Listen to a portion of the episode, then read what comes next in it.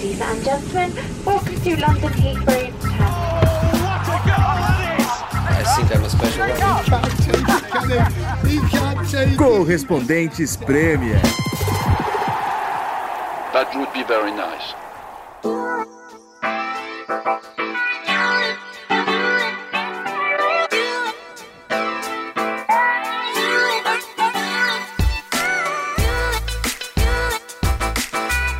Fala pessoal! Episódio 220 do Correspondentes Premier, direto de Londres. Aqui é o João Castelo Branco. Estou com Ulisses Neto, não. Ulisses Neto tá fora. Viajei. Pé. Eu tô... Fiquei doidinho aqui. Eu tô com Renato Senise e Nathalie Gedra para esse episódio. Não estamos no pub, infelizmente. Semana passada gravamos em um pub em Camden Town. Agora estamos falando via internet, mas um episódio com muita coisa rolando aqui na Inglaterra teve a saída de Bielsa, tem polêmicas no Chelsea com as declarações de Abramovich, teve final da Copa da Liga Inglesa, estava lá com a Nathalie Gedra, é, e teve uma rodada de Premier League. Então, pessoal, muita coisa, né? Foi um fim de semana é, de muito trabalho. Como é que vocês estão por aí? É, e por onde vocês gostariam de começar, Senise e Nathalie? Eita. Ah, tá em votação, é isso? Não, primeiro, boa tarde, tudo bem? Como é que vai? Oi, João, você tá bem? Bom dia, boa tarde, boa noite, João. Boa noite. Eu não sei por onde começar, eu só não. queria dizer. Eu, eu, eu, não querendo começar muito para baixo, mas já começando, é difícil, né? Falar de futebol com tudo isso que tá acontecendo. Eu ainda não, não ainda não consegui assimilar tudo o que está acontecendo ainda. A gente está aqui na Europa, guerra acontecendo, as manifestações do futebol são muito bonitas, ao mesmo tempo a FIFA só agora que se manifesta de verdade, né? Que a FIFA é uma vergonha, né? Que vergonha que é a FIFA. Enfim, é... começando para baixo, eu, começaria dizendo que assim, o que a gente vai falar, o nosso podcast é de futebol, né? Então a gente vai falar de futebol, mas realmente o futebol hoje em dia é das coisas menos importantes para se falar. E por isso que eu queria, durante o podcast, falar também das manifestações que aconteceram, não só na Inglaterra, mas em toda a Europa, de apoio a jogadores ucranianos, é, clubes quebrando contratos com, com empresas russas, enfim. A gente fala um pouquinho disso durante o, o podcast. É, tá tudo misturado, né? Não tá. O, o, o futebol não tá sem. Está envolvido em tudo isso, né? Está repercutindo em todas as partes da sociedade muito no futebol, né? Tem muito pra gente falar. É, é mas é, realmente as, as, as, homenagens e as demonstrações, na verdade, é, em todos os estádios foram, foram bem bonitas. A gente teve momentos muito bonitos. É, no Everton City foi, foi um deles. Em Portugal, no jogo do Benfica, eu acho que foi, foi a imagem que mais me, me emocionou do, do Roman Yaremchuk. A, entrando e, e, sendo muito aplaudido e ele uh, se emocionando de verdade. Você vê que o, o lábio dele assim tremendo é, e ah, e muitas bandeiras da Ucrânia, né? Em todas as arquibancadas, realmente foi foi é, e os clubes também, né? É, alguns clubes é, vestindo mensagens. É, o Eintracht Frankfurt é, direcionou os protestos dele ao Putin, é, porque a gente viu muitas coisas de stop the war, é, não, não, não, não a guerra, mas é, eles direcionaram isso a, ao Putin, né, para o Putin parar a guerra, que eu achei bem, bem interessante, diferente do que a gente viu em, em outros lugares, mas foi uma, uma foram manifestações emocionantes nesse fim de semana. É, e trazendo isso um pouquinho para a Premier League, né, que é o que a gente costuma falar nesse podcast, eu também achei o mais emocionante o que aconteceu com o Yaranchuk do Benfica. Ele substitui o Vertogen, né? E o Vertogen era o, título, era, era, o capitão. O Vertogen dá a abraçadeira de capitão para ele. Vertogen que jogou muito tempo no Tottenham na Premier League. E aí é ovacionado, como a Nathalie falou, bandeiras de apoio à Ucrânia. E ele se emociona, chora. O Zinchenko também se emocionou é, no jogo do City contra o Everton em Liverpool. É, conversou ali com o Mikolenko, que é o jogador ucraniano do Everton, o tempo todo, né, sendo filmados os dois. O, também teve homenagem. O Zinchenko, a história dele tem relação total com esse conflito, né? O, Sim, a, esse é. conflito mudou a história dele. Ele, ele era ele é jogador é da base do, do Shakhtar Donetsk, ficou quase cinco anos jogando na base. Aí, em 2014 ele teve que deixar a Ucrânia justamente por causa do conflito que explodiu na região, na região de Donbass, e ele foi para a Rússia. Ficou seis meses sem jogar, porque ele ainda tinha contrato com o Shakhtar Donetsk, é, não conseguia assinar com outro clube, aí conseguiu romper o contrato com o Shakhtar Donetsk, assinou por um clube é, russo, o UFA, e aí ele virou profissional no UFA. Até então ele não era nem profissional. E aí jogou no UFA, uma temporada depois o City se interessou e trouxe ele para a Inglaterra. Então o, o, o Zinchenko tem relação é... total com esse conflito. E ele é capitão da seleção da Ucrânia, né? Então. Capitão da seleção da Ucrânia, é o jogador mais jovem da história da seleção ucraniana a marcar um gol pelo time se manifestou muito nas redes sociais, até apagou uhum. uma postagem, né, falando que um, desejava, desejava a morte do Putin. Apagou não, o Instagram tirou stories dele, mas depois disso ele colocou uma outra postagem falando que é ucraniano, que vai sempre defender a soberania do seu, do seu país, que é um absurdo o que está acontecendo. Então... Ele ele esteve num protesto em, em Manchester, né? Ele foi e, e agora também o, o Chevchenko em Londres. É o Chevchenko isso. Sim. Teve no Londres imagens bonitas também. Mas eu estava nesse jogo em Goodson Park. É, e, e, realmente, quando ele entra em campo para o aquecimento, o Zinchenko, foi um momento impactante. Assim. Eu, tava, eu tinha acabado de fazer minha. gravar um, um, um boletim ali na câmera da Premier League, eu estava na beira do campo, ele entrou pelo outro lado, eu ouvi um aplauso. Assim, aí eu olhei, era um jogador do time rival entrando em campo. O estádio todo começa a aplaudir. É, e foi bateu uma emoção realmente muito forte é, presenciando esse momento. Geralmente eu estou ali na beira do campo com meu celular, né, e começo a, e gravo as coisas, mas é, eu fiquei parado assim, só olhando, e ele vai correndo até o meio do campo, abraça o Mikolenko, como se fosse um abraço longo os dois ali, né? E e só no, quando eles terminaram o abraço que eu falei, pô, vou capturar isso aí, porque eu estava é, absorvendo aquele momento, emocionado mesmo, né? Eu começo a gravar, já tinha acabado o abraço dele, eu peguei as pessoas aplaudindo. É, foi realmente muito emocionante ver tudo isso. É... O arco de Wembley, iluminado com as cores da, da bandeira da Ucrânia. É, porque é um, é um monumento tão grande, né? E quando a gente estava lá dentro, dava para ver o reflexo do, das cores da Ucrânia dentro do estádio também, né? E aí, por causa de tudo isso, o, o, comunicado oficial do Chelsea, né, no final da semana passada, é. informando que o Abramovich passou o poder de decisão do Chelsea para os membros da Fundação Chelsea.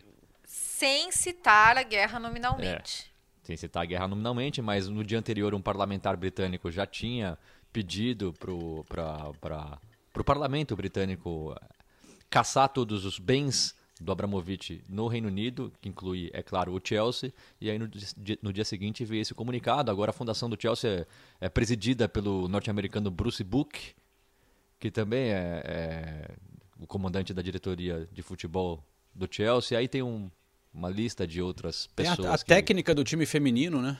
Emma Reis. time feminino, é, enfim. Emma Reis. mas, mas não, não é, é, é não querendo cair no, no, lugar comum, mas é bem para inglês ver, né? É claro que o Sim. Abramovich vai continuar mandando no clube, só que oficialmente agora ele não toma as decisões. Só que ainda não é nem oficialmente, é pra... né? Porque eles divulgaram essa nota, mas é, parece que pegou de surpresa essa organização de, de caridade que não, não, não foi efetivado ainda, né? E até a, tem uma comissão de caridades aqui na Inglaterra que está investigando e, e se você entra no aqui porque você pode entrar aqui no site do governo para ver qualquer empresa, né? Você vê, você pode ter informação sobre a empresa e tá o Abramovich ainda como dono. É, então ele, ele falou que vai fazer isso, mas na verdade ainda não foi efetivado. Parece que pegou de surpresa as pessoas ali do, do desse esse grupo de pessoas que estão envolvidos na, na fundação. É. Mas é tudo muito confuso, né? Porque realmente foi. É, na verdade. Fala, Anthony. Não, na verdade foi uma, foi uma medida para prevenir qualquer sanção, qualquer tipo de sanção que possa ser imposta e que será imposta e que já foi imposta é, a, a, empresas russas aqui na Inglaterra. É, então, para que isso não afete os negócios do Chelsea como, como instituição e como clube de futebol. É, e aí, por isso, é, legalmente, o Abramovich se afastaria do clube, mas né? E, e, e, os laços dele com o Putin sempre foram discutidos, né? Então. É até bom a gente dizer isso, porque ele costuma processar todo mundo, né? Então, aqui eles calam a boca de livros, jornalistas que, que falam que ele tem ligações com Putin. Né? Teve um livro recentemente que publicou que ele teria comprado o Chelsea a pedido do Putin. E aí eles processaram e tiveram que mudar o livro, né? É, então, a gente não tem bala para entrar num processo com o Abramovich. Isso que acaba acontecendo. Quem, quem é muito rico consegue calar a boca às vezes nem pelo processo em si, mas só pela. A gente não tem a grana para entrar, entrar com um advogado e tal. E, e, e, aí o negócio é tão surreal que saiu hoje a notícia que o Abramovich é uma das pessoas envolvidas nas negociações de paz entre russos e ucranianos na reunião que aconteceu hoje. A gente está gravando na segunda-feira à noite, né? Reunião que aconteceu na segunda-feira à noite entre a delegação russa e a delegação ucraniana em Belarus e o Abramovich é uma das pessoas que está tentando buscar a paz entre os dois países. Enfim, é, é tanta coisa que.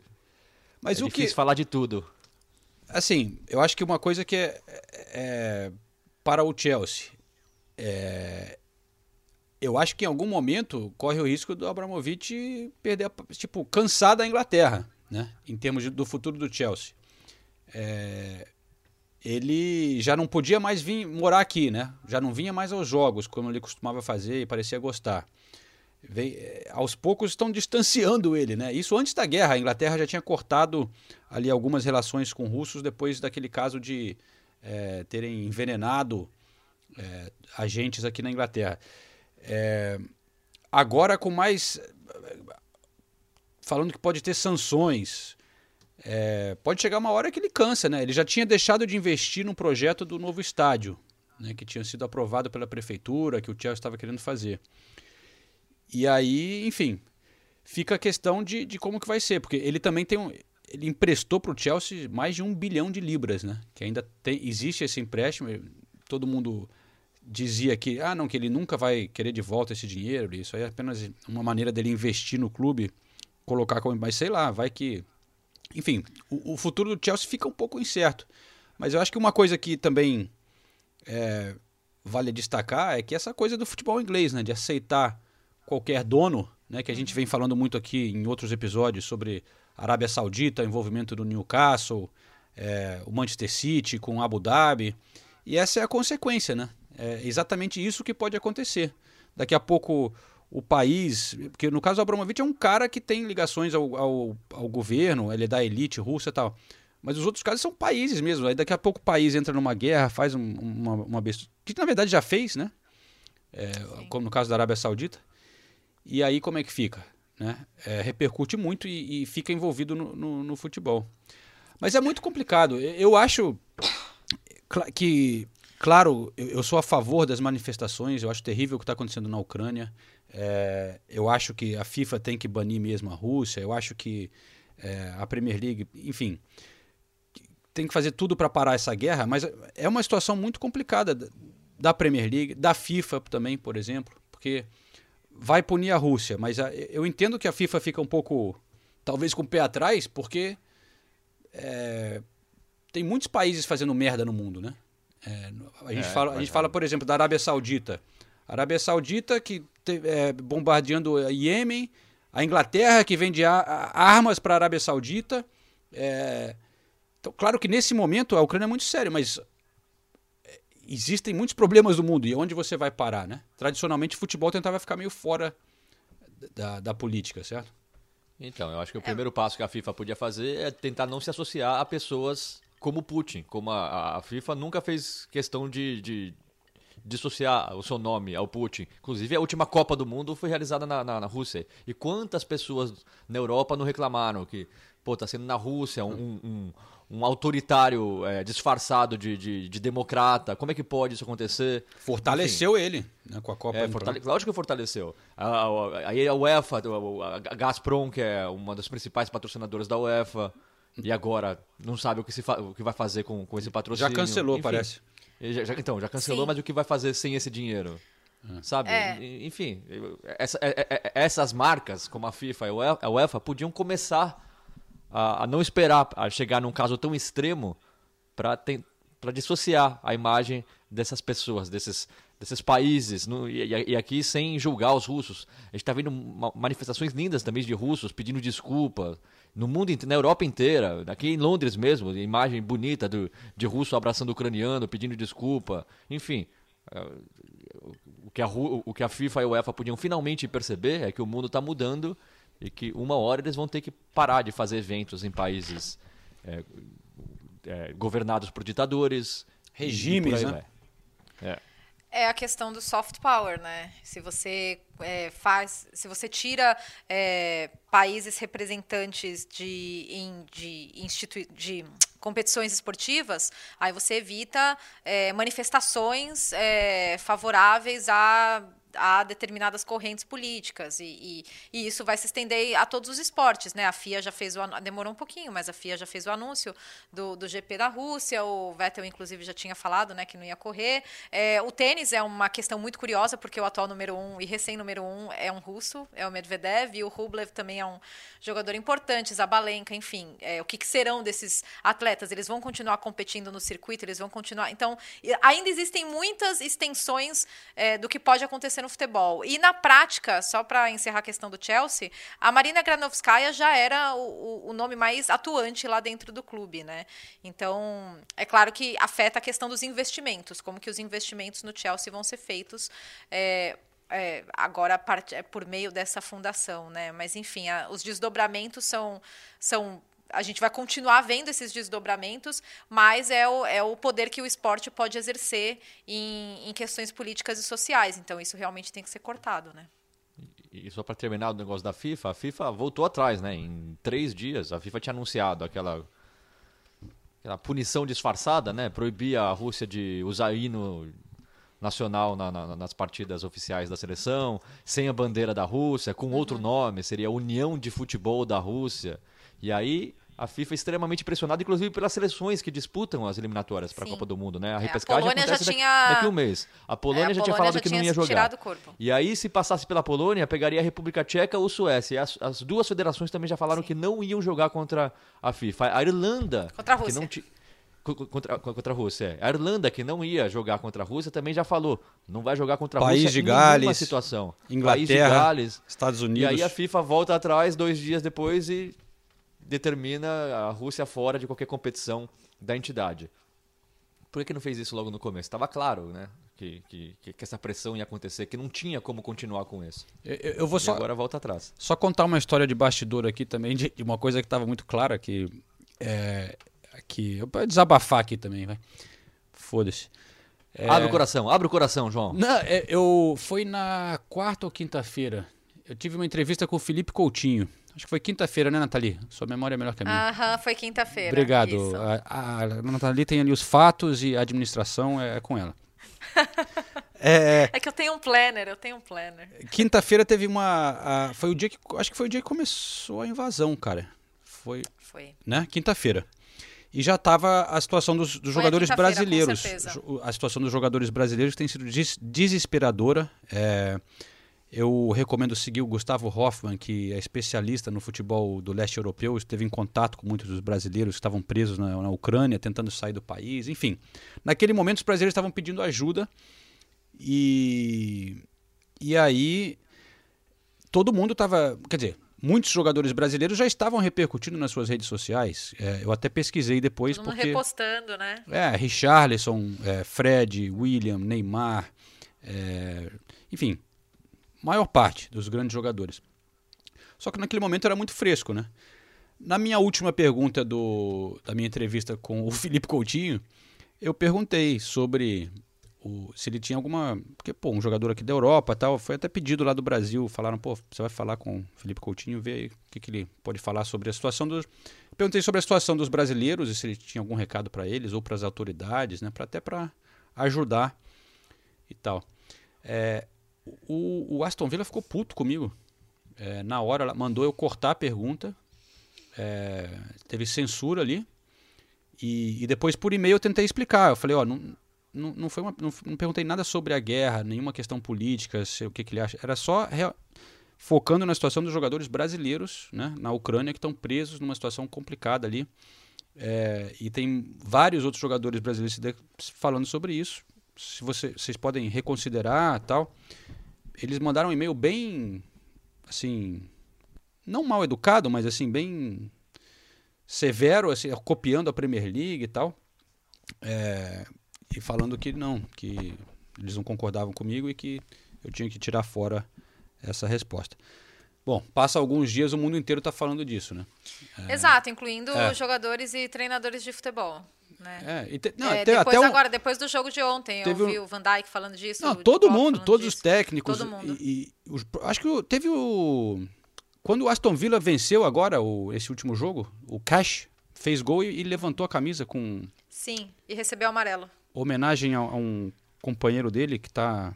que é ucraniano. Enfim, uhum. eu só queria desabafar e mostrar como são as coisas, né? Que os caras é censuraram essa merda. E aí depois, agora todo mundo falando. Beleza. É assim. Aqui na, na Premier League. Mas enfim. Vamos falar de futebol, né, galera? Porque Sim. teve muito futebol também. E eu vou, acho que a gente tem que ir lá para Wembley, né, Nathalie? Onde a gente foi pro. Ah, sim, por favor, né? Porque. É... Porra, foi um o próprio Paulo Andrade na narração tava falando lá na hora, pô, é o melhor 0 a 0 que eu já, que eu já narrei, né? Gente, mas é o melhor 0 a 0 0 a 0 mais cheio de gols, porque, né, tivemos quatro gols anulados e um 0 a 0 com tudo, muitas né? coisas que... Teve tudo, teve tudo. É, bom, eu, eu queria destacar algumas coisas, né? Primeiro, é, tem várias coisas em relação ao Liverpool que me impressionam nessa temporada. Mas acho que a principal delas é, é como o Liverpool hoje é, mantém a intensidade, mantém aquele estilo, a, aquele estilo agressivo que a gente conhece e ao mesmo tempo se mantém maduro e parece que e, e muito ciente sem perder isso, porque eu acho que ah, nas temporadas anteriores a gente viu o Liverpool com essa agressividade, parecia que eles tinham muito a perder, que, é, que essa era parte da empolgação do Liverpool. Eles arriscavam, é, era um jogo mais arriscado. E hoje em dia a gente vê um Liverpool intenso, é, agudo, só que essa coisa, eu não vejo eles é, com tanto a perder. Eu, eu acho eles mais com controle da situação, e mesmo levando em, em consideração é, o, o, jogo que eles fizeram contra o Chelsea. O Chelsea ameaçou o Liverpool muito. Os, assim, de verdade, os gols que o Mason Mount perdeu, eu um deles em especial, eu, eu, eu fico até impressionada. Mas os dois times arriscaram muito, os dois times foram muito para cima, né? É... Eu, se eu fosse e, o Chelsea, eu, eu, eu, torcedor do Chelsea, eu sairia satisfeito, sabia? O Chelsea, né? Eh, porque... na prorrogação, eu achei que o Chelsea não fosse, fosse marcar e não fosse levar para os pênaltis, porque eu achei o Chelsea muito mais inteiro na prorrogação do que o Liverpool. É... Agora, aí a gente, não sei se a gente já vai entrar na questão dos goleiros, porque eu acho que é, no fim, virou o principal ponto de discussão, né? E minha opinião é a seguinte, já vou adiantar minha opinião, aí eu jogo para vocês, vocês, vocês Vejam se concordam ou discordam. Eu acho que assim, ou você começa com o Kepa, ou você vai com o Mendy até o final. É, e eu sei que ele já fez isso na Supercopa é, e deu certo, mas eu acho que as circunstâncias eram diferentes. É, imagina do lado humano, você é o Kepa, uma pessoa que jogou a, o campeonato inteiro e daí chega na final, eles escolhem o Mendy. O, o Tuchel e a comissão escolhem jogar com o Mendy você já, já vai meio derrubado. Não dá, pra, não dá pra fingir que isso não vai te afetar. Você jogou a competição inteira e daí chega na final. E para somar isso ao fato de que o Liverpool fez exatamente a mesma coisa, mas bancou o Kelleher. Colocou o Alisson no banco. Eu não achei o Kepa confiante nas cobranças, na, na, é, na, nas cobranças de pênaltis. Eu achei que ele não entrou confiante. É, então, eu, essa é a minha opinião. Ou você começa com Kepa, ou você vai com Mendy até o final, pelas circunstâncias e porque, poxa, eu acho inevitável que ele não se sinta afetado é, eu, pelas eu escolhas concordo. que aconteceram nesse contexto. Nesse contexto. Ah. Eu não concordo. Não, é que eu acho que estava claramente algo que já é muito bem combinado internamente. É, eu acho que se você tem um cara que é melhor nas defesas de pênalti do que o outro, claramente. É, estatisticamente. Mas o Mendy acabou de ganhar a Copa, a Copa das Nações Africanas defendendo pênalti na final. Ah, ó, Eu entendo, eu só tô falando assim. E eu também concordo que o Mendy estaria mais quente, mais confiante, porque ele fez um puta jogo e tal. Mas eu não acho uma decisão tão estranha assim. É, já foi, como você falou, já foi feita antes, deu certo. É, vários técnicos. O Jorginho ele colocou também pra, na, no, no, fim para bater um pênalti porque ele é bom de pênalti. É, se o cara é bom de defender pênalti, por que não usar não. esse. Por que não usar uma arma que você tem ali, se ele realmente, é, estatisticamente, é bem melhor do que o outro? Porque eu acho que a distância entre os dois não é tão grande. Não é que o Mendy não sabe pegar o pênalti, nunca pegou pênalti. E, e, eu acho que o contexto também contribui. E eu acho que o exemplo do Jorginho, o Jorginho é o batedor principal. Então eu acho na, natural você colocar o Jorginho, porque ele vai bater o quinto pênalti. Mas... Fora que eu acho que uma, uma alteração de goleiro sempre vai chamar mais atenção do que uma alteração de jogador de linha. É, é um risco. Eu, onde eu concordo com você, Nathalie, é que eu acho que ele errou de não ter escalado o Kepa desde o início. Porque aí é, o Klopp deu a sorte de ter dado certo para ele e tal, mas no, no fim da, da, obra acaba ficando muito bom para o Klopp, não só externamente, né, porque as pessoas falam, oh, ele deu chance pro, pro moleque ali, mas internamente no, no, elenco também, né? O cara que jogou a Copa inteira foi e, e jogou a final. O, o Tuchel é, deu a Copa inteira pro cara e na final tira ele. Eu acho que ele merecia jogar a final. Mas enfim, eu, assim, ele, ele falou antes na coletiva, vou fazer o que é melhor pro time. E o Mendy jogou pra caramba, né? Fez, o Mendy salvou o time. É, o Chelsea jogou muito bem, eu tava falando que se eu fosse o Chelsea eu estaria satisfeito. Claro que você não quer perder uma final, mas a maneira que encarou o Liverpool num momento que o Chelsea não vive uma ótima fase, ainda o ataque tá mal, Lukaku tá uma droga, é, o Chelsea encarou o Liverpool de igual para igual, se não para melhor, né? É, dominou parte do jogo, é, foi para cima. Eu achei que jogou muito bem, mas, é, enfim, esqueci até o que eu ia estar falando. Mas eu acho que o Kepa devia ter jogado desde o início.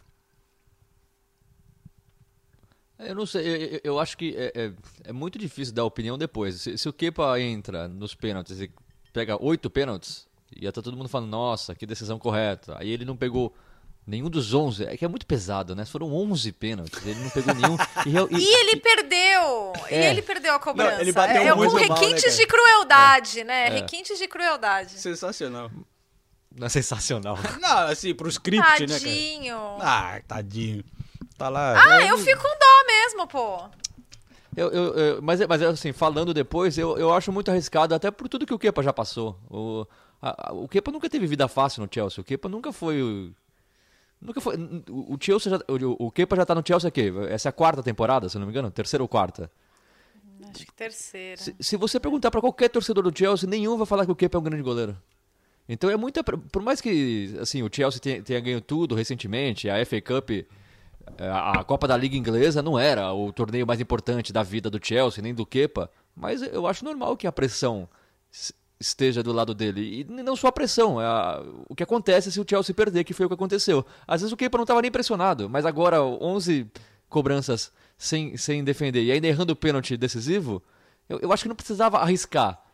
Ainda mais quando você tem o Mendy. O Mendy não é tão pegador de pênaltis quanto, quanto o Kepa. Eu até fui buscar as estatísticas. Realmente a diferença é, é, muito grande entre os dois. O Kepa tem sete pênaltis defendidos na carreira. Isso só com a bola rolando, né? Não cobrança de pênalti, não disputa de pênaltis. Sete pênaltis defendidos e 17 não defendidos em todas as competições. O Mendy tem dois defendidos e 30 não defendidos. Então a estatística mostra que realmente o Kepa é muito mais pegador de pênaltis que o Mendy. Mas o Mendy vive uma fase espetacular. O Mendy vive uma fase espetacular. Quando saiu a escalação, eu até pensei assim, talvez o título vai ser decidido na escolha dos goleiros, porque querendo ou não, quando você olha para os dois gols, você confia no Alisson e você confia no Mendy. E aí você vê o Mendy fazendo defesas absurdas, e você fala, putz, talvez o, goleiro vai resolver. E aí na disputa de pênaltis ele coloca o Kepa de novo. É um cara que nunca demonstrou tanta confiança assim no Chelsea, colocou, foi colocado numa fogueira e deu errado. Agora assim, é detalhe, né? É detalhe, uma bola que bate na trave numa cobrança de pênalti do Liverpool, uma das 11 cobranças, o Kepa não precisa nem, nem, nem pegar. uma cobrança e o Chelsea seria campeão e ninguém estaria falando nisso. Uhum. Eu acho que o Chelsea, na minha opinião, o Chelsea jogou melhor que o Liverpool. Eu também Principal, acho. Principalmente no primeiro tempo. A Nathalie falou da prorrogação, prorrogação concordo, mas no primeiro tempo, assim, o Chelsea jogou do jeito que queria jogar. O Mason Mount perdendo gol. A gente pode também entrar na discussão dos gols anulados, que também... O gol do Lukaku, né? Do Lukaku, Olha, o, é o gol do Lukaku. Ó, oh, inclusive, é, vamos ouvir o Jorginho, porque ele cita isso e ele também fala sobre a decisão do Kepa. Se existe um ponto para vocês refletirem sobre a atuação, é aproveitar as chances, as grandes chances que vocês criaram. É, você acha que esse é um ponto que de repente porque tiveram gols, uh, gols impedidos, que ok, acontece, às vezes é questão de milímetros. Mas... Eu vou te falar, aquele lá do Lukaku, hein? E aí? Não gosto de falar, fazer polêmica, mas eu vou te falar, pegaram só metade, tipo assim, pegaram a mão, né? mas tudo bem, vai sair e eles decidem, mas pra mim, sei lá. E decisões difíceis são tomadas, né? Quando você tem um, um grupo de jogadores de tanto nível, tanto alto nível, você acaba, você treinador acaba fazendo, tomando algumas decisões que talvez pode parecer injustas, né? Mas aí como você vai falar também qual é a justa? É complicado, alguém vai ter que ficar de fora, né? Então nós como grupo temos que ficar tranquilo, continuar trabalhando da maneira que a gente vem fazendo e, e, sim, e entregar o máximo, que é, que é o que a gente faz, que é o que a gente vem fazendo. Ó, Senise, eu tenho aqui um recado do João Pedro Arraes pelo Instagram. É, você estava citando os, os, dados ali, né? De dois pênaltis defendidos pelo Mendy, de 30 e tal. E o, o, João Pedro passa aqui pra gente. Eu, eu, acredito na estatística dele, porque minha matemática não é. Pô, mas ele falou que o Kepa tem 29%, isso antes desse jogo, né? 29% de aproveitamento. E o Mendy tinha 6,5% de aproveitamento. É. É, não vou fazer a conta agora, mas acho que é isso mesmo. É, é isso que reflete essa 2 de 30. Eu sou muito ruim de matemática, é. então não Não, eu vou é acreditar no nosso amigo aqui, que, o nosso ouvinte. É, mais, é, não, é isso mesmo, é né? mais ou menos essa proporção mesmo. Então, é uma diferença eu, eu, grande. Até, né? É uma diferença muito grande. Eu, eu até quando o Kepa entrou, quando eu vi que o Kepa ia entrar pra pegar os pênaltis, eu fiquei pensando comigo, e aí, e aí não é pegar no, no, pé do Kepa, mas até hoje, eu não vejo o Kepa como um puta pegador de pênaltis. Eu não vejo isso. Eu, eu, eu não sinto essa confiança nele. Mas as estatísticas desmentem. nas estatísticas, realmente, ele é muito bom pegador de pênalti. E isso aqui não deu certo. Foram 11 cobranças e ele não então, passou. É, olha. Eu, e, eu ia dizer, falar não passou isso. perto, não. Teve uma que ele tocou ainda e a bola entrou, né? Mas vamos combinar, os pênaltis foram muito bem batidos. Principalmente os cinco primeiros, né? Porque são os cinco cobradores. Porra, mas assim, eles não deram chance para nenhum dos, dos, dos, goleiros. Foi, foi, foi realmente impressionante. Mas aí, e aí depois, toda hora eu olhava e falava, não, esse cara vai. Porque chegava lá, sei lá, Harvey Elliott, molequinho, né? Jovem, tava. Não, agora. Chalobá! Aí, é, aí, pô, é. Chalobá, não sei, né? Aí vai indo pra, né? Vai indo, vai indo, zagueiro, não sei o quê. Foi desesperador, sério. Acabou a cobrança de pênaltis, eu tava exausta. Parecia que eu tinha jogado. Eu, eu não, não sei, eu com cobrança de pênaltis eu não, não consigo. Tava com as duas mãos na cabeça, assim, e eu não, nem tava torcendo para ninguém, eu só tava ali acompanhando. Mas a história do Kelleher também é uma história legal, né? O Kelleher jovem, 23 anos, tá no Liverpool desde as categorias de base. Faz tempo que a gente ouve dele. Eu lembro uma vez que fui entrevistar o Alisson e ele até falou: pô, temos um goleiro bom, jovem, tem muita personalidade. Ele tem cara de moleque, mas ele tem maior personalidade, chama a atenção de todo mundo. A história é bem legal. E a cobrança dele? Porra! Uhum. Não, e o mais legal, e aí eu vou, e aí eu vou chamar, porque eu falei com o Kelleher e eu falei com o Fabinho. E eu perguntei para os dois sobre isso, sobre, sobre ele ter cobrado pênalti. E eu achei a resposta muito curiosa. Vamos ouvir. Ontem eu acho que foi a primeira vez que eu vi ele chutando pênalti. Ele chutou parecido com o de hoje, mas melhor ainda. Então, é, quando ele foi chutar o pênalti, é, eu estava bem confiante que ele ia marcar ali. e a gente estava sempre torcendo para ele defender. Ele chegou a tocar uma ou duas bolas ali. I don't. I never really practice penalties. I, I took one yesterday, the, the, exact same shot to be fair. So thankfully I was able to do it again. When, when they scored their last penalty before me, I, I didn't even realise that I was up next to shoot, and then then it kind of hit me. But nah, I think the quality of penalties today was quite good to be fair. Um, so thankfully I was able to score as well.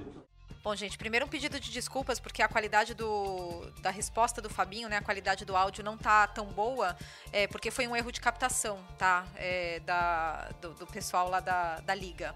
Mas a, até deu para entender, né, que o Fabinho nunca tinha visto o Keller. É, treinar pênaltis e, depois ele falou mesmo. Eu nunca tinha treinado pênaltis. Cobrei um ontem do mesmo jeito e por causa disso eu consegui fazer de novo. Quando eles marcaram o último pênalti antes de mim, eu não tinha nem percebido que eu era o próximo. Aí eu me toquei. Acho que a qualidade das cobranças foi muito boa e graças a Deus eu pude marcar também.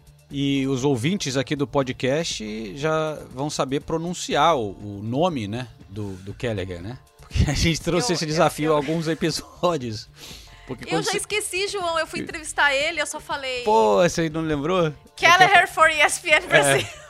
não, não falei o nome dele, não. Porque, pra quem perdeu, você lendo ali, parece que é Kaoirmin, uma coisa assim, você soletrando, você lendo como um brasileiro.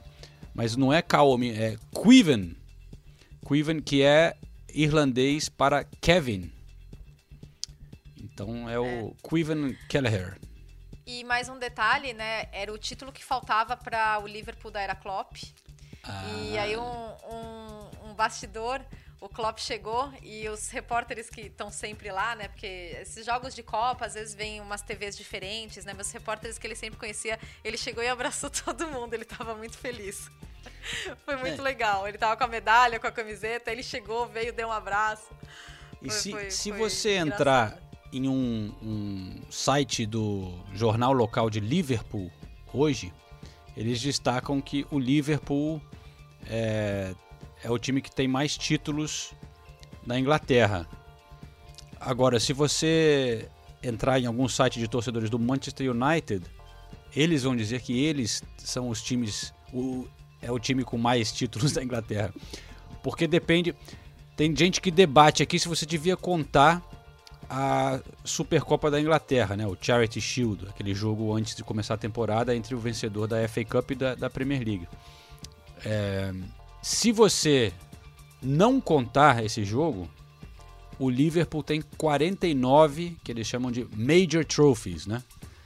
É, 49 e o United 45. Agora, se você contar essa taça aí, o Manchester United tem 66 e o Liverpool 64. Quiz, hein? Quem é o que vem abaixo deles nessa, nessa contagem, incluindo a, a Supercopa? O número 3 na Inglaterra. É... Contando. Uh, uh, uh, uh, Pô, é fácil. Tottenham. Brincadeira. É, é brincadeira. Fácil, muito fácil. Porque, você pensar, o terceiro maior vencedor de Premier League e o maior vencedor de FA Cup, quem é? É o Arsenal. Chelsea? Não, é o Arsenal, pô. É o Arsenal, é o Arsenal. é o Arsenal. 13 títulos da Premier, 14 da, da, da FA Cup. roubado. Arsenal depois, Arsenal com 46, Chelsea 32, Manchester City 28, depois Tottenham e Everton com 24. Mas, mas, roubado foi o Manchester City aí, na boa. Não, cara, e, não, isso. isso não. Cara, não, sério mesmo. Não, não, não tenho o que falar. Eu tinha, tinha, que interromper o campeonato. Aqui, o, não. O Lampa ah, tava muito puto, velho. Mas o Everton mandou uma carta hoje falando que a Premier League é, tem que pedir desculpas. Né? É, no mínimo. A carta fala, no mínimo, pedir desculpas para o Frank Lampard. Não, foi roubado, velho. Isso foi muito estranho. Cara, bateu na mão do Rodri. A, a, ali tava 1x0 pro Manchester City. Mas eu, eu, eu, já vi a Nathalie falando que não foi o Rodri que colocou a mão na bola, foi a bola que colocou a mão do Rodri nela, então segue o jogo. Ai, como vocês são ridículos, nossa senhora. Foi pênalti ou não, Nathalie? Tem uma explicação lá. Não, gente, pelo amor de Deus, foi muito pênalti. Mas tem uma ah, tá. explicação lá do tamanho da manga, não sei o que é a manga. Eu, gente, que manga? Vamos ficar medindo manga de camisa agora, sabe? Não, não. Não, e eu é, não consigo vou... entender qual foi a câmera. Ele estende ele o braço, viu? né? Claramente. Mas, mas ele abre, ele, é, ele expande a região, né? Que eles falam, é. ele expande a região natural, né? Do corpo. É, mas vamos só explicar, né? Tem, pela regra, tem até uma determinada parte do braço que é aceitável a bola pegar, que não é falta. Ah, então é. é essa a explicação. Se for acima do, da. abaixo da manga é mão, né? É. Pelo amor de Eu Deus. vou né? usar só Não manga comprida, então, se fosse jogador. E, e é, enfim, mas. Olha. Não, foi. E, e- e- e- o lance tão importante, né? Já Porra, tava no final não, do jogo. o City o- tinha acabado de fazer o gol. Todo mundo já imaginou, bom, agora acabou. E aí aquele. Ah, eu não sei. É, é- é porque realmente, é, assim. A regra é essa. Te- te- te- te- Tem até determinada parte do braço que você pode tocar. E aí você vai ficar nessa discussão. É nessa determinada parte do braço? Não é? Mas eu acho que. É, é que. Já que tem um, um ser humano que vai analisar a situação, cara, você tem, vai ter interpretação, então eu acho que tem que ter interpretação do- da intenção do cara. Se a bola bate. é, bateu ali sem querer, né? Um cara chutou, bateu no joelho dele, bateu. Mas você vê que ele abre, ele, ele bota o braço pra fora e em pé. é, foi muito bom, foi muito bom. Foi roubado. E. Eu tava lá no estádio, na hora que aconteceu, todos os jogadores estavam pulando, que estavam loucos, né? Porque, e, e também porque o Everton jogou muito bem, né, cara? Deu, deu pena do O Everton. primeiro porque- tempo eles defenderam muito Porra. bem. Foi, jo- foi um resultado jogaram muito, super bem, muito cara. cruel com eles. É, eu vou até chamar aqui o, a sonora do Alan, porque ele fala um pouco disso. Eu conversei com o Alan depois da partida, ele muitos frustrados porque seguraram o Manchester United, o Manchester City, até o finalzinho do jogo. Tava 0 a 0 é, merecidamente, né? E aí foi meio que um, um gol meio bizarro ali, meio que um erro da defesa. Bateu no zagueiro, aí o outro, o Keane, chutou meio mal. Sobrou. falha Nossa, tosca. Foi mal, foi mal demais. É, ele tava meio com o, o- pé, de- o peso no outro pé, enfim, sobrou pro Foden. Mas é, vamos ver as palavras do Alan, então, que jogou muito bem. O Alan foi muito bem nessa partida, dominando ali o meio-campo. Ao lado de Decorré, Doku- Ducorré que voltou, e o Van de Beek. O querido Dele Alli, Tottenham, em estilo Tottenham, já estava no Bancola. Bancola pro Dele Alli. Porque eu acho que o professor Lampard já viu que. Sei não, hein? Mas.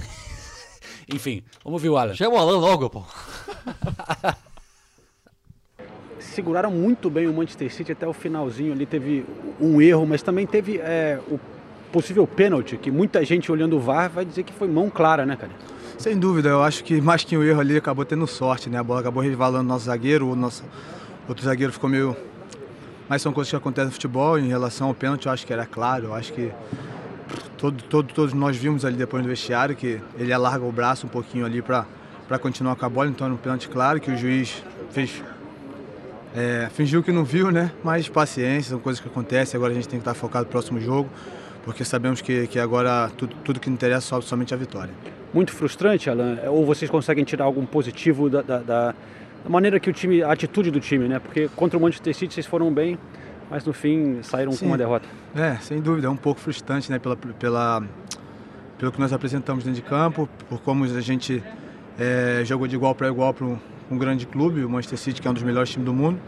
É, é um pouquinho frustrante, mas também nos dá confiança, nos dá para continuar o campeonato, para fazer grandes jogos, porque a gente precisa partir daqui de, de- dessa, dessa prestação de hoje para os próximos jogos. Não, João, você falou e eu queria falar. o- Alan jogou muita bola. O que o Alan jogou, nossa, ele jogou demais. Ele jogou demais. Na marcação, lançando, brigando, armando. Nossa, foi, foi uma aula de, de volância ali do, do Alan. Eu imagino como ele estava frustrado, até pela entrevista dele dá pra ver mesmo. Como ele estava frustrado depois do, do que ele jogou e depois do que aconteceu, né? Não tem como não ficar frustrado. O, o, o Lampard saiu falando que é no mínimo incompetência. O juiz era o Paul Tierney, né? E, e o juiz de VAR eu não me lembro quem era. Mas Que a filha dele de 5 anos conseguiria é, ver conseguiria que foi. ver que, que foi pênalti. Não dá pra entender como existe um VAR, como o lance analisado demorou ainda a análise, não foi o nível Premier League assim em 10 segundos, não. E você fica o tempo todo pensando, não, não tem como, né? Vai ser, vai ser pênalti, vai ser pênalti. Você já tá pensando, putz, quem vai bater o pênalti? E aí manda seguir o jogo. Manda seguir o jogo. Um jogo que ia complicar demais a vida do City, ia ajudar demais. Um pontinho pro Everton tá fazendo muita falta. O Everton tá lutando contra o rebaixamento. É. Sem contar que, assim, muda, né, o, o, o clima. Você conseguiu empatar com o City, ainda saindo atrás, indo buscar o empate. Olha, é revoltante. algumas observações estando lá também no, no, no Goodson Park. É, cara, como que é chato, deve ser chato jogar contra o Richarlison, velho. Eu adoro o Richarlison, mas ele é ele é malandro, né? Ele, ele sabe cavar a falta, ele dá uma exagerada, ele provoca. E os jogadores do Manchester City, cara, eles estavam mais assim, não aguentavam mais o, o Richardson. É, o Bernardo Silva chegou, acho que tentando falar em português com ele. Enfim. O Richardson que não. Jogou bem até, mas segurando a bola, mas ele. Sei lá, uma fase complicada pro Everton, né? Mas. É, difícil. É, e um detalhe, né? nesse meio de semana a gente vai ter Burnley e Leicester. E se o Burnley ganhar, ou se eu não me engano, empatar, é, coloca o Everton dentro da zona de rebaixamento. Pela primeira vez, né? É. E, e a maneira que os jogadores do Manchester City comemoraram depois do jogo foi. dava para ver o, o, quanto que significava aquilo, porque, pô, agora conseguiram dar uma respirada, né? Abriram seis pontos. O Liverpool, claro, tem. Um jogo a mais. Tem, é. tem, tem dois jogos a menos. Um jogo é contra o Manchester City, mas é, cada jogo agora eles sabem que é fundamental, porque está muito próximo ali, né? O, o Liverpool, essa batalha. Eles comemoraram demais, assim. E... É, é, é, um, jogo, um jogo a mais que o City tem. É, o City está com 27 o, e o Liverpool com 26. Mas é que é, é o, jo é que tem, o jogo é. contra o Arsenal, é. Que vai ser disputado em duas semanas, se eu não me engano. E, e, e, a gente também não pode esquecer de falar do, do John Stone jogando de lateral direito, né? É, ele entrou no lugar do Walker, né? E jogou bem, cara. John Stone. Sabe, o John Stone, eu tava olhando ele lá no jogo, ele me lembra Vai! do. Hã? Critica! Critica a decisão do professor Pepe. É claro, é, porque o Everton tá jogando tão bem que eu precisa ter um que ele foi um... bem. Pelo amor de Deus. Você não gostou, não? Ah, eu, não, eu, eu, eu, eu, não achei que ele foi mal, mas você tem o Kyle Walker, tudo bem. Você quer descansar o Kyle Walker? Coloca o Cancelo na direita e joga com o Zinchenko na esquerda. Você precisa improvisar. É. Não improvi... O John Stone já jogou outras vezes de lateral direita, mas no jogo contra o Everton. Enfim, é que. É, Cara, eu acho que ele não comprometeu, Guardiola, não. Ele, ele, eu acho um, ele jogou, foi sólido ali. Bom que você falou isso. E eu tava olhando o John Stones, ele tava me lembrando do galera que assiste o Peak Blinders, que tá voltando com a última série agora. Ele tá com estilo, parece o me lembrou do Killian Murphy.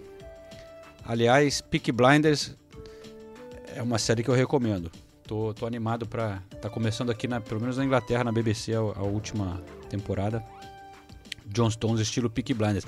E falando em, em Peak Blinders, tem muita violência, né? Eu esqueci de falar na semana passada, mas eu tinha visto um, um vídeo bizarro do. Você viu a mãe do Phil Foden saindo na porrada com. com ah, caras, esqueci né? de falar disso. Eu também, depois que acabou a gravação, eu falei, pô, esqueci de falar disso. É, cara, que coisa bizarra. Ele foi numa luta de boxe né, na, na Manchester Arena, que eu acho que até foi o lugar onde teve aquela bomba em Manchester, né? No show da Arena foi. Grande. É, e aí tem, tem imagens de uns caras ali sei lá, parecia que tava meio que tentando encher o saco dele, não sei se foram pedir autógrafo, o que, que foi, mas aí o, o Phil Foden entra num camarote ali para se esconder, sei lá, para sair. Aí sai a mãe do Phil Foden, puta, começa a brigar com os caras, discutir, e ela empurra um dos caras, e o cara vem dar um soco na cara da mãe, e ela continua indo para cima. Bizarro, cara. É, como a gente sempre fala, babaca tem em todos os lugares. É. Aqui na Inglaterra não é diferente. Aliás, é. eu, eu, infelizmente eu chego na conclusão que tem mais babacas do mundo do que gente. Não, não fala isso, mundo, cara. Não fala isso. Ah, cara, o, é que babaca tá você, no Brasil, você percebe mais, né? O, olha, olha o que tá acontecendo no futebol do é. Brasil, cara. É um ônibus atrás do outro sendo Mas é uma minoria, né? Nossa, é invasão de campo o tempo todo. E aí você vê as discussões nas redes sociais, você, você, dá desespero, é. cara. Dá desespero. Enfim. Mas, Mas realmente, é, é, assim, a, a, cena, a, cena, a cena é triste. Você é vê triste. aquilo, você fica revoltado, triste, você pensa, o que, que aconteceu no Deu mundo tudo errado, né? pra um Mas cidadão dizer...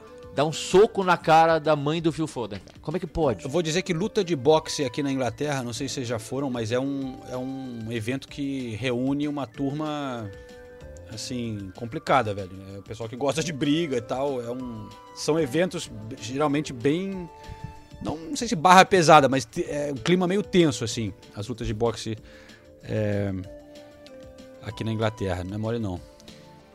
Mas, enfim, Phil Foden jogou e fez o gol. Então, como diria Senise, chupa. Pra delírio da imprensa inglesa. Ah, não, o Renato tava mais preocupado, né, nessa, nessa, nesse fim de semana com, com a grande atuação do Tottenham. É verdade. Mais uma, né? Foi. É. Mas, tá perdendo a conta, né, já. Só, só pra dizer uma coisa, que a gente tá falando que tem mais babaca no mundo, tá? Me, me fez pensar uma coisa aqui. Eu, eu, e a Nathalie, a gente tava na, na final lá em Wembley, voltando, né, mudando o assunto, mas... É, porra, estádio lotado, 40 mil de cada time. Mó tranquilidade, né, Nathalie? Ali na, na, na porta, não vi nenhuma confusão. É... Ah, então, já ouvi ah, relatos viu? diferentes. Ah, é? Ah, relatos ah, então... que me deixaram até muito tristes. Torcida, torcida do Chelsea cantando coisas absurdas para os torcedores do Liverpool. Coisas relacionadas à tragédia de Rio. Ah, eu, eu ouvi, eu ouvi. Vocês Horríveis, são sempre horríveis. as vítimas, nunca é sua culpa, né? Não, 97 foi pouco. Não, é horri- coisas horríveis. sério, sério, sério. Coisas horríveis. Então, Bom. nisso eu vou ter que reforçar a opinião do Renato. 97 são, é o número de pessoas que morreram. Na 96 e agora o, recentemente É, morreu no. é no- que, bom, Como é é que que a- fala? No, 97 é isso, né? 97. E aí, é, como tem babaca no mundo, os babacas acham que é bonito você cantar pra torcida do Liverpool que sente tanto. A gente já falou diversas vezes sobre o, o desastre, mas cantar que 97 foi um pouco. Como é que pode isso acontecer? Não, não dá. É a falência, da, É falência da- do ser humano. Mas sei lá, eu quero ser positivo. Eu, eu, eu acordei cedo, peguei um trem lá de Liverpool com a torcida, fui no, no meio da uma confusão e tal, mas, porra, todo mundo. Eu num vagão de trem cheio de torcedor, comecei a conversar com os caras, falei que eu era torcedor do Arsenal, a gente veio trocando ideia. Tem, sei lá, tem uns momentos assim que também te, te anima com a, a humanidade, né? E, e você vê que a, a Mas maioria. você quer ser positivo? Você Hum. quer falar. Vamos falar de dois grandes seres humanos. Hilminson e Harry Kane. Não, que dupla mais fofa! Gente, agora a dupla mais. a combinação mais prolífica? Como que eu posso falar isso? É, É, com o ser. maior número de gols. É, a combinação com o maior número de gols da história da Premier League. Oh, sério. O segundo tempo do Tottenham foi uma aula de passes com o Harry Kane. Tipo, uma masterclass, né, que eles chamam aqui. Foi uma aula, uma aula. Aí, não vou nem falar do, do, do passe dele pro som, que foi absolutamente brilhante. Mas o que me impressiona no Kane não é só é, a visão que ele desenvolveu. É a execução, gente. A execução dos. Ele coloca a bola onde ele quer. E, e daí você soma uma coisa com a outra e o entrosamento com o som. Cara, quando tudo encaixa ali, é, é legal, de- é legal demais de ver. Eu só quero dizer Se o você seguinte. não é o João Castelo Branco. Não, eu. eu- Ah, isso aí tá. A gente já falou muito som em quem. Eu só quero dizer que eu vou é, colocar esse, essa parte aqui do, do, do clipe nas nossas redes sociais, o vídeo, para vocês verem o, o brilho nos olhos de Renato Senise quando a Nathalie começou a descrever dessa maneira é, essa dupla Som e Ken. É, é só isso que eu quero dizer. Não- sobre eles não, já não tem nada a dizer, não. Eu tenho. É, como a Nathalie falou, só, só passar o número, né? 37, assistência de um para gol do outro, superou. A gente já, já tinha falado que tinha empatado né, no programa passado. Superou Lampard e Drogba como a dupla que mais participou é, de gols, né? Um, um dando assistência para o outro. O, o lançamento do, do Kane pro gol do, do Som é, é sacanagem. O Som finaliza de esquerda a direita como se fosse assim a mesma perna e sempre muito bem. Fora isso, o, Chelsea, o, o, o Tottenham fez gol com o cruzamento do Cessenhol pro gol do Doherty. O próprio Conte falou: ah, agora finalmente eu tô começando a ver os alas do Tottenham jogarem do jeito que eu gosto. E esse gol foi uma prova disso. Acho sim. Todos os gols foram bem construídos, né? Todos os gols foram bem Cara, construídos. Ah, Não, desculpa, eu só. vo- Você pode concluir seu pensamento, mas a gente não pode esquecer de depois voltar e, comentar o chilique do Conte depois do jogo anterior, né? Sim, Pelo amor de sim. Deus, mas vai lá. Só pra gente Acho entender. sim que o, o, o- já vinha falando isso há algum tempo, o Doherty ne- nessa, nessa, nesse esquema do Conte, pra mim, tem mostrado jogar melhor do que o Emerson. O Emerson, gosto muito dele, mas ele erra muito cruzamento e, e esses alas são pra isso, pra finalizar e pra pra cruzar e o, o Emerson tem errado muito no, no toque final e o Doherty é muito bom nisso, foi assim que ele, que ele se destacou no Wolverhampton. O Cessenhon finalmente produzindo e, e, o Conte vem insistindo nele, né? Que eu acho legal é. também, né? Vem, vem dando sequência de jogos para ele pela primeira vez dele, desde que ele chegou e agora começa a produzir. A. Sinceramente, é. eu já tinha perdido a paciência. E o Kulusevski jogando muito bem, né? Calando a minha boca. É, ainda continuo achando que ele não vai mudar a história do Tottenham, mas realmente jogando muito bem, lindo gol e já tem musiquinha. Inclusive, eu queria mandar um, um, abraço pro pessoal da Tottenham Brasil, a conta no Twitter, que colocou a musiquinha do Kulusevski no Twitter. E aí, depois disso, um monte de gente pedindo para eu abrir o programa com essa música. Como o programa tinha muita coisa para para falar, eu nem toquei nesse assunto, né? Porque acho que seria forçar um pouquinho a barra. Mas muita gente é, mandando recado, até falar o nome de alguns aqui. O, o, o Tottenham do Conte, outra conta, falando, é, o Renato Senez devia abrir o programa com essa aqui. A Débora Cristine falando a mesma coisa. O Wagner Giacomazzi também falando para eu, pra gente tocar mas essa então, música. Mas é, é, sol, solta a voz. Não, não, eu não vou cantar, eu vou colocar ah. aqui e só explicar. É uma música do ABBA, que chama Gimme, Gimme, Gimme. Gimme, Gimme, é. Gimme. E ficou muito legal a versão, vamos, vamos, vamos ouvir.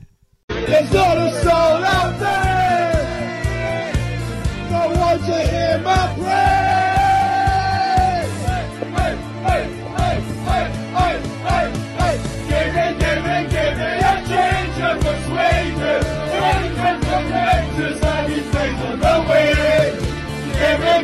Give me, a change of.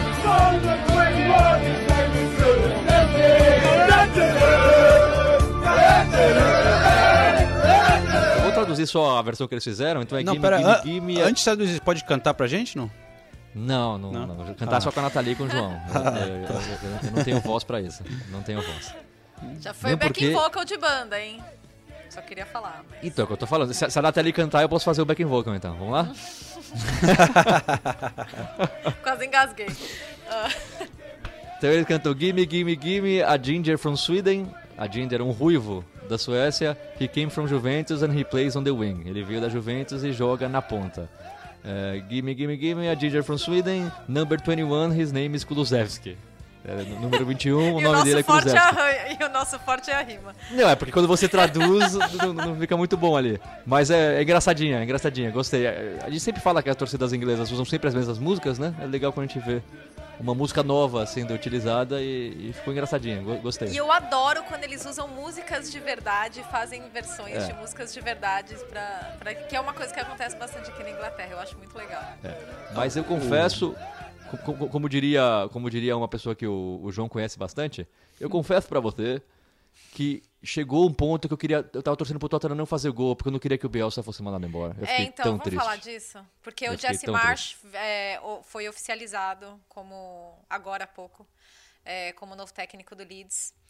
E o, o The Athletic, o Phil Hay, é, que é correspondente do, do Leeds, e, e, ele escreveu um artigo que foi muito legal, mas é, o título é mais ou menos Leeds e Bielsa. Não era para terminar desse jeito. E é isso é, mesmo. É, e eu concordo completamente. Não era. Não era, porque poucas vezes no futebol. E daí eu queria até trazer isso para para discussão aqui é, para a América do Sul, né? Porque um jornalista inglês até perguntou isso, eu, eu, eu respondi ele no, no Twitter. É, a, não é só a figura do Bielsa, tudo que ele representa, é o casamento, né? O, o Renato já falou várias vezes isso aqui. É, a combinação Bielsa e Leeds, ela, ela, é muito harmoniosa. Foi um casamento é, muito legal de ver por várias é, por vários motivos, não só pelos resultados, não só pela empolgação, né, que a forma como o Leeds estava jogando gerou nos torcedores, mas é, é, é combinava, assim, chipamos o casal, né, Leeds e, Leeds e Marcelo Bielsa. E, e, era tão legal ver, e era uma sintonia tão legal que a gente não vê muitas vezes no futebol. A gente vê treinadores bem-sucedidos na Premier League o tempo todo, mas Leeds e Biel será mais do que isso. E a pergunta até era se, se quais outras comparações a gente pode fazer de uma relação entre um clube e um treinador que, que possa ser comparada com, com Leeds e Bielsa, é, no sentido de, de encaixe, de de, de ter mudado a autoestima do clube também. É, eu citei o, o, Galhardo e o River Plate, porque eu acho que é, pelo, pelo contexto, o River Plate tinha caído, tinha sido rebaixado dois anos antes, né? E, e, o Galhardo não só tem identificação como jogador também, mas se tornou o, o técnico mais vitorioso da história do River Plate e é absolutamente idolatrado lá. Mas para a gente ver como é difícil você encontrar isso no futebol. Acho que o exemplo mais óbvio que é. a gente pode dar é o Klopp e o Liverpool, né? Eu, ó, eu, Mas... eu, eu diria também o Arsene Wenger no Arsenal, cara. Mas assim, claro que não dá para comparar com o sucesso que o Wenger teve, né? É, em Sim, termos de, é, de títulos. Assim como o Fergie e o United, mas é, é, é, é essa combinação do sentimento, sabe? Não, de, de criar uma identidade também, né? De você o, o, o que o Wenger fez na época, que, que eu acho que dá para comparar com o Bielsa, de você chegar, é, resgatar um time, mudar totalmente o estilo de jogo, é, criar um, um, futebol que todo mundo gosta de ver, é, criar uma afinidade com a torcida, um cara muito educado, é, uma integridade louvável. Eu acho que tem a, a comparação assim, não em termos do sucesso, o Wenger, claro, é, ficou 20 anos e, e, venceu muitos títulos. Mas eu acho que essa transformação de um clube, resgatando um clube que estava meio para baixo, eu acho que dá até para comparar, cara, com, com o Wenger. É, eu, eu acho que não dá para comparar com nada da América do Sul, porque a realidade é completamente diferente. Eu, eu, quando a Nathalie falou, eu também fui pensar no Galhardo, mas o Galhardo já tinha uma identificação com o clube. O, o, o River estava numa fase muito ruim, ele, ele fez parte, ele foi a peça mais importante da reconstrução, mas de novo, ele já tinha pelo menos uma identificação com o clube, ele já era uhum. um cara do clube. O Bielsa chegou do nada, né? O Bielsa não tinha relação nenhuma com o Leeds. O Leeds estava completamente largado, né? E, e, e, aí sempre tem, né? Não estou querendo ser muito pessimista, muito, né? mas sempre tem né, nas redes sociais, ah, por que, que vocês defendem tanto Bielsa? Ah, ele não ganhou nada. Então, até para essas pessoas, a gente tem que falar que quando o Bielsa chegou, o Leeds estava na segunda divisão. Na temporada anterior, o Leeds foi 13º colocado da Championship. 13º colocado, temporada 2017-2018. Sem contratar praticamente ninguém, na temporada seguinte, o Leeds já foi até os playoffs. E, e isso não subiu porque no final perdeu o fôlego, era para ter sido ido direto chegou a liderar, nas últimas rodadas caiu para a terceira colocação, terminou em, na, em terceiro colocado, foi para os playoffs e acabou perdendo nos playoffs. Na temporada seguinte foi campeão da Championship.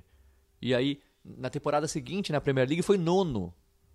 Os próprios torcedores do Leeds falavam: se permanecer na primeira divisão, a gente já está feliz.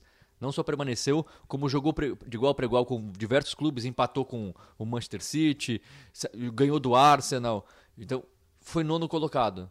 E aí agora é mandado embora dessa maneira e, e, e, eu fiz o especial do, do Bielsa no Leeds, então eu, eu, acabei criando muito contato com torcedores lá, eu sigo eles nas redes sociais, eles me seguem, eu conversei com alguns deles, todos eles extremamente tristes.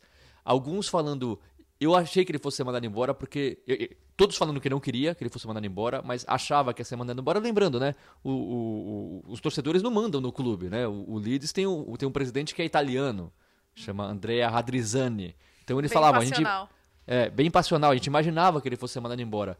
A gente só não gosta de, de como tudo aconteceu. Um, um, comunicado oficial sem nenhum amor, assim, nada. Uma coisa fria.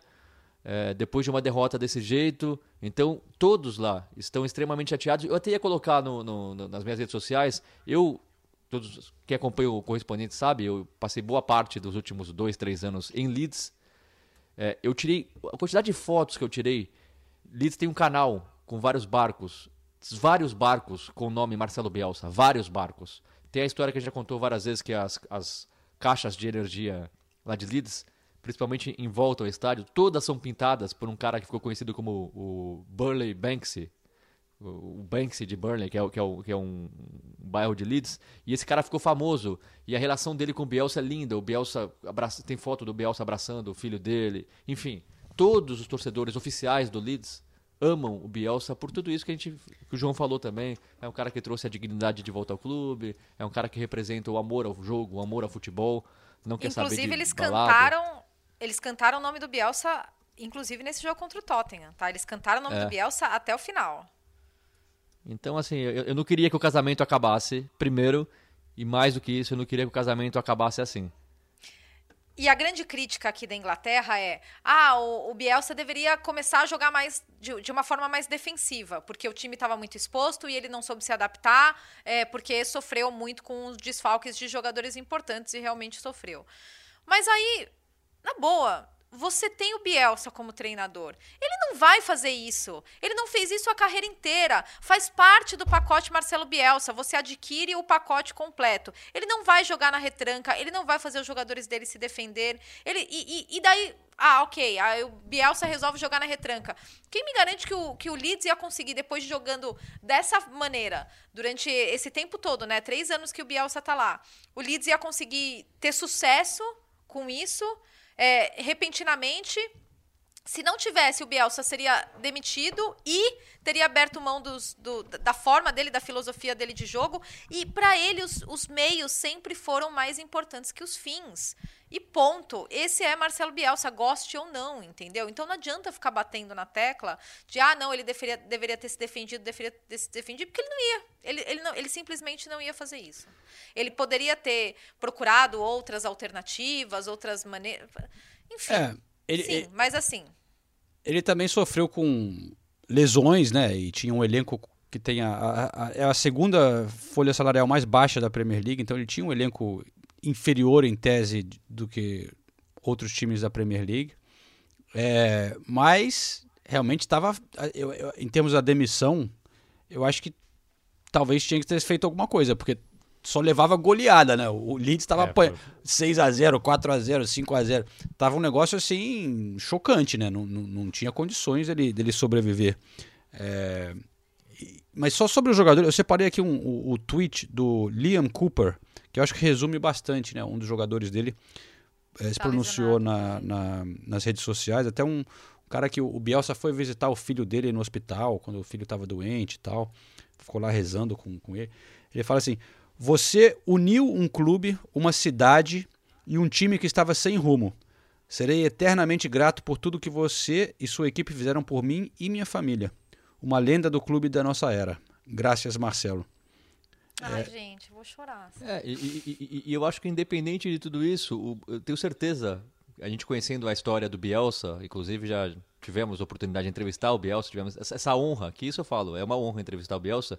A gente sabe que ele deve estar triste pra caramba, mas no fundo orgulhoso de tudo que ele fez, vendo essas manifestações de carinho, sabendo que ele realmente mudou a história do Leeds. O e de, e de alguns jogadores, né?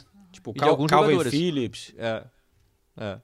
Agora, é, realmente, assim, é, é, por isso que eu falei, até os torcedores achavam que ele ia ser mandado embora, os resultados são muito pesados, né? Eu não, tô aqui nem dizendo que, nossa, que demissão absurda, não acho uma demissão absurda. São seis rodadas sem ganhar, o time afundando lá, muito próximo da, da, da zona do rebaixamento. Os últimos quatro jogos, perdeu de 3 a 0 para o Everton, que não ganha de ninguém recentemente, 4 a 2 do United, 6 a 0 do Liverpool e 4 a 0 do Tottenham. É muito pesado, é muito pesado. pesado. Mas assim, a gente sempre imagina, né, que um cara, depois de tudo que aconteceu com o Bielsa, que ele vai ter mais alguma chance, até porque a tabela é muito pesada também, né? Pegou United, Liverpool e Tottenham na sequência. Mas infelizmente não deu tempo pro Bielsa. É. É isso é, aí. eu queria mencionar outras coisas, outros tópicozinhos da rodada. Eu sei que não vai dar tempo da gente falar muito profundamente do United, mas 0 a 0 com o Watford, quando você tem 23 finalizações, 23 finalizações, não conseguiram fazer gol por nada, e, e a sequência do United, Manchester City, Tottenham e Liverpool, ou seja, que timing ótimo para eles perderem ponto, né? É, Eu só quero dizer o que o, o, Ronaldo não tá jogando nada, hein? Só quero dizer isso. Essa é a grande crítica, principalmente depois desse jogo, é. porque é, acertou ele, uma bola na trave e teve um gol anulado, né? Exato, é. É, New, o, o, Newcastle venceu o Brentford por 2 a 0 e daí são duas coisas que eu queria destacar desse jogo. O primeiro, o Joelinton. É, tá af, jogando demais, tá recebendo o reconhecimento daqui da imprensa local. Muito legal o que tá acontecendo com o Joelinton. Ele é Chupa! Tipo, o, poster, o poster boy Joelinton. Do, do, bom, do bom trabalho que o, que o Ed Howe vem fazendo. Um Newcastle que tá sem Trippier, sem o Callum Wilson, sem o Sam Maximan, três jogadores super importantes estavam machucados. E, e o Joelinton arrebentando, mudando a dinâmica do meio de campo, trazendo força física, trazendo a, a, um link né, mais agressivo entre, entre o meio de campo e o ataque. Então, e a comemoração é... dele? ele atravessa o campo, né? Ele tá no, no, no estádio do. É, porque ele tava no estádio do Brentford, sai correndo. Cara, o pique que ele deu pra atravessar o campo, eu já tava, acho que morto, acabou o jogo pra mim. E Muito legal. pula diante da torcida. E a torcida, ele já tá virando um ídolo meio cult, assim, né? Eles cantam pra ele. É, muito legal, cara, essa relação. E na boa, ele virou volante, gente. O, o, o Joelito tá jogando. De, não, não é mentira, ele tá jogando de volante. O Box to meio box, campo- box to box. O meio-campo desse, desse, desse jogo era o Shelby, Joeliton e o Willock. O Willock, o meio-campo mais ofensivo. Cara, o Joeliton virou volante e tá jogando muita bola. Eu tô muito feliz, que ele é um cara muito, humilde, Nossa. super legal. Era tão criticado, tudo era culpa do Joeliton no campo. Não, e criticado tudo. com Era o Steve. Bruce. É, era ou o Steve Bruce, ou o Joeliton, ou os dois. Então agora tá sendo reconhecido pela torcida, fez o gol. A cena dele cruzando o, gramado realmente é linda. Você vê alegria na, na cara, no rosto dele. Muito feliz que ele, que ele continue assim, o menino E- Joeliton. E o último destaque que eu queria dar é o Eriksen, né? O Eriksen estreando pelo, pelo Brentford. O Brentford perdeu de qualquer forma. Teve um jogador expulso também com 11 minutos de jogo, né? Já tá difícil a situação do Brentford, inclusive tamo, estamos torcendo para que eles não, não- na- nada de mal aconte- aconteça, né? Mas foi muito legal ver, ver o, o Eriksen voltando, porque além de uma linda história, ele é um jogador extremamente talentoso que, que é legal de assistir e o Brentford com certeza tá precisando de- de- desse, não só do talento dele, mas também do, do, do respiro que ele pode trazer ao time. E, Eu queria dar um destaque também. Desculpa, quer, quer falar, João? Quer Não, falar? não, não, vai lá, vai lá. Eu queria só dar um destaque rapidinho, porque eu fui no jogo West Ham e o Wolverhampton e pude comprovar que o Wolverhampton realmente não produziu nada. Vamos falar do Suchek. Não produziu, não, primeiro, vou começar pelo Wolverhampton, porque quando o Wolverhampton ganha, aí fala, ah, tá vendo, Renato, você não gosta do Wolverhampton, você não, não jogou nada. É, escalação estranha, com o Raul Jimenez no banco, o Pedro Neto tudo bem, tá voltando no banco, o, o Podense, que vem jogando bem no banco, e aí no primeiro tempo só deu West Ham, fez as alterações no segundo tempo, continuou dando só West Ham, o West Ham ganhou bem, ganhou bem, foi 1 a 0 mas criou pra mais, e agora o Wolverhampton se complica na, na, na luta pela Champions League. O West Ham vinha jogando mal, né? O West Ham continua na briga, mas vinha jogando mal. Mas, sério, foi, foi, foi uma partida bem sólida do, do, do West Ham. O Soucek, grande, grande temporada. Ele e o Bowen também, são caras que ninguém esperava muito. O Fornaus ressuscitando. E, e ele dedicou o gol ao vovô dele, É, de isso 80 foi muito legal. anos, que tava no estádio. Foi tão fofinho, adorei. Agora, o silêncio no estádio. eh, eh, Já foi vários jogos, né? No estádio Olímpico de Londres. Mas eu fiquei, assim, assustado. Assim, mas um silêncio absoluto o tempo todo. O tempo todo. Não tinha canto. Só no final, quando o Overhampton amea- ameaçou uma pressão, que aí ficou aquele clima, né? Mas durante o jogo inteiro, silêncio. Mas silêncio mesmo. É. É triste. Aqui na Inglaterra, realmente as torcidas muitas vezes decepcionam, né? Muitas vezes. Eu também, eu achei que indo pegando o trem com a torcida do Liverpool, porque a gente sempre fala que é a torcida mais legal, que ia ser, porra, uma animação. Ninguém cantando ali, todo mundo tomando as...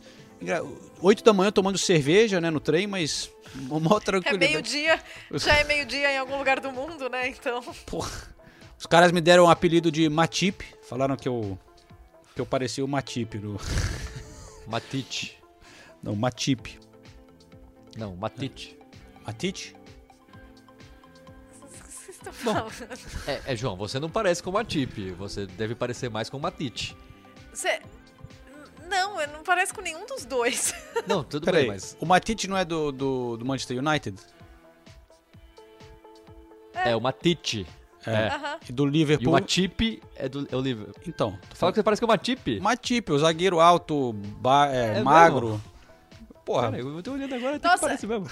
E uma, e uma, Pô, e o Matip é mó. isso. Ele é mó cara carisma, o Matip, né? Todo mundo adora ele, os jogadores adoram. Ele, ele Puta, o fez João gol. parece com uma Tip, que coisa legal.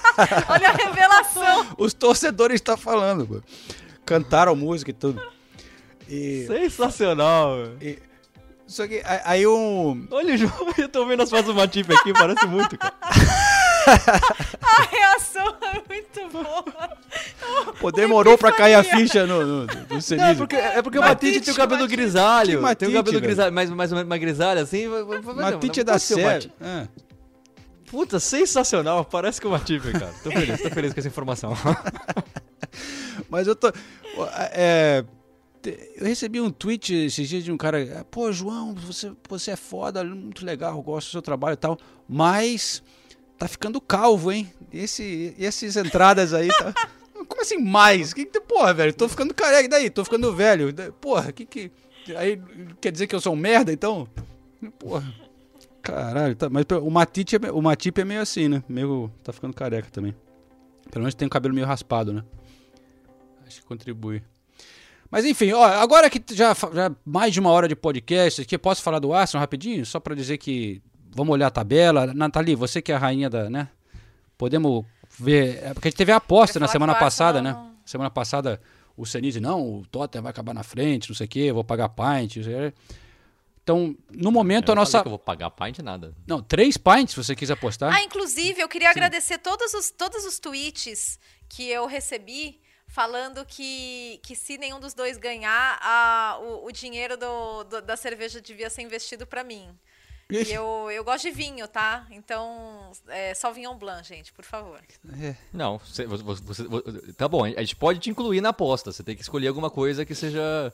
Não o título do Manchester City, né? Não, não. Se bem que, ó, tá, tá, Não, tá sim, é, apertado, mas- tá apertado. tá- é uma aposta de risco. O que, o, o que você acha mais difícil? O Tottenham chegar na zona da Champions ou o City ser campeão? Não, eu só acho que assim, se nenhum dos dois estiver na zona da Champions, alguém tem que ganhar com isso. É, e a que- escolha mais óbvia sou eu. Que fácil, hein? É muito malandra essa Nathalie, hein? Eu Bom, vou, deixa- eu, eu tô aqui pra informar, então eu. No, no- no meio dessa discussão aí, eu, eu trago a informação de que o Arsenal é sexto colocado atualmente, com 45 pontos e 24 jogos disputados. é, que são três jogos a menos do que o Manchester United, que é o atual quarto colocado, e um jogo a menos do que Tottenham. Tottenham Hotspurs é o sétimo colocado, 42 pontos, três pontos atrás do Arsenal, com um jogo a mais que o Arsenal. Que coisa linda, né? Tá bonito. O Ronaldo Moura no Instagram, pro Correspondentes Premier, disse que a gente tem que fixar as apostas nos stories pra gente poder cobrar no fim da temporada. Eu acho que é uma boa ideia. A Nathalie filmou até. Ah, eu, eu filmei, Porque eu a gente filmei. esquece é depois essas coisas, né? A gente fala aqui e tal, não sei o que, todo mundo esquece quem apostou em quê. Dá pra fixar stories? Você bota ali um highlight que chama. E aí Ah, fica, tá, é verdade, fica é, tá, guardado é, ali. é. Você, inclusive, tem highlights no seu perfil. Tem, tem. tá? O, o último deve ter, feito, deve ter feito faz três anos. Mas tá lá. Não, mas o. O, o, o Senise já destruiu. Arsenal, destruiu Arsenal, vai falar do o- Arsenal. Não, o Senise destruiu o Wolverhampton para desmerecer a vitória, a bela vitória do Arsenal, que foi justamente em cima do Wolverhampton na quinta-feira passada. Mas eu, o Wolverhampton, você pode dizer o que quiser, mas o Wolverhampton tem sido um time chato de bater. Tá ali na oitava colocação, perto do Tottenham. É um, um time que tá indo bem nessa temporada. Tá, o Senise está desesperado aqui, balançando a cabeça. Mas eu vou continuar. É, o Arsenal ganhou bem, foi um jogo difícil porque o Wolverhampton ficou se fechando ali é, para tentar segurar, fazendo cera, tudo, é, para segurar um empate. O Arsenal eu achei que mostrou muita perseverança, assim, mas também vontade, cara, da- da- dos jogadores de, porra, de ficarem batalhando até o fim. Lacazette Guerreiro fez um gol 2 a 1 para o Arsenal, então é, se colocando bem para dar três pints para o João Castelo Branco. Lacazette guerreiro do povo brasileiro. ô, ô, ô, João, isso que você falou do Overhampton, é- é- é- eu não sei por que você fala, apesar do que o Senise fala, isso que você falou do Overhampton é o que o Overhampton é. Um time chato, que dificulta a vida dos outros times, que se fecha muito bem, que é, é difícil você fazer gol contra o Overhampton. É isso que eu tô falando. Não, mas o- aí, aí pela tabela, eu vejo muita gente falando, nossa, o Overhampton, o Bruno Lage, o trabalho, assim, o Overhampton tá jogando muito bem. É um time, nossa, é um time... Não, é um time, de novo, chato, que se fecha bem, que não produz tanto no, no ataque. Então, eu, eu acho que para você analisar um, um trabalho, você tem que analisar todas as fases do, do time. Eu acho que o- a fase boa do, do Overhampton é se fechar bem. Usa os três zagueiros eh, e tudo mais. Agora, não cria muito, então Mas Talvez esses gols façam falta e já tá começando a fazer. Já são duas derrotas seguidas, né? Contra, contra é, adversários diretos na briga pro vaga na Champions. É, mas o que, que você prefere ser? O Wolverhampton, um jogo meio chato, em oitavo lugar? Ou Everton, 17 é, tentando jogar um futebol, sei lá, diferente do que o Wolves? Mas por que você escolheu o, Ever, o Everton? Não, porque é um time ali que devia estar tá brigando. Perguntar... Devia estar tá brigando numa posição parecida ali por vaga europeia e, está brigando por rebaixamento. Não acho. Acho o time do Wolverhampton muito melhor que o time do Everton. Mas muito melhor. O que? Em termos de jogadores? Ou... Sim, em termos de jogadores. Pô, mas o Everton gasta, gasta, uma grana então, monstruosa. Mas é outra discussão. Mas é o, que, é eu falei já em alguns programas. O Everton gasta muito e muito mal. Então, mas isso, isso mostra que o Wolves está bem. Se tem jogador, se tem um time bom, já, já diz que o, o time está, o clube é, contrata bem, é, consegue Sim. dar resultado. Mas eu, eu, a discussão são discussões diferentes. Eu estou discutindo o que o Wolverhampton faz dentro de campo. Dentro de campo é um time que se fecha muito bem, é um time chato, que marca bem, mas que não produz tanto quanto, na minha opinião, podia produzir. E se você perguntar para mim que posição o Wolverhampton merece ficar, vai, pelo elenco que tem, eu ia chutar oitavo, sétimo, que é exatamente onde está, entendeu? É isso que eu estou falando. O Bruno Lage faz um bom trabalho, mas não, só não acho que é espetacular. Eu acho que tá, ele está levando o clube onde o clube, pelos jogadores que tem, deve estar. Tá. É, eu acho que está bem colocado ali. Acima só tem os grandes, né? O Big Six mais o, o West Ham. E quem está surpreendendo mesmo, eu acho que positivamente a gente vai concordar, é o Southampton, né? Tá um, ah, isso é demais. Uma posição abaixo do, do Wolves e vem numa sequência muito boa. Ganhou mais um jogo agora é, nessa última rodada.